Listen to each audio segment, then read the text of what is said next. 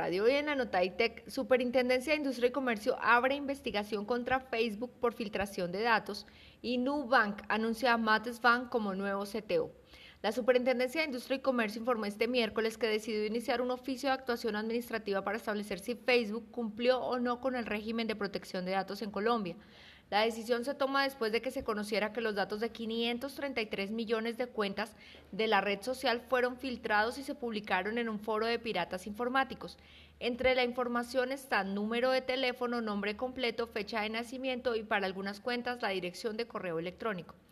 Estos datos son antiguos y fueron reportados en 2019. Detectamos y solucionamos el caso en agosto del 2019, indicó un portavoz de la red social.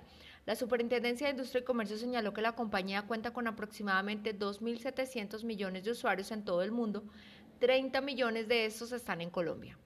Este proceso se suma a las actuaciones iniciadas por varias autoridades internacionales con el fin de obtener información clara y precisa sobre el presunto incidente de seguridad, señaló la Superintendencia de Industria y Comercio en un comunicado. Por otro lado, este miércoles Nubank, el banco digital independiente más grande del mundo y que anunció su llegada a Colombia en septiembre pasado, nombró a Matt Svan como nuevo Chief Technology Officer de la plataforma, en reemplazo de Edward Wible, cofundador de Nubank.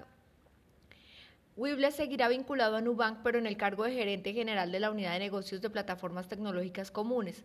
Matt aporta gran experiencia tanto en los dominios técnicos como en operaciones de escala que muy pocos líderes globales han experimentado, indicó Wible en el nombramiento. Soy Lady Fajardo para el poder de una visión de G12 Radio.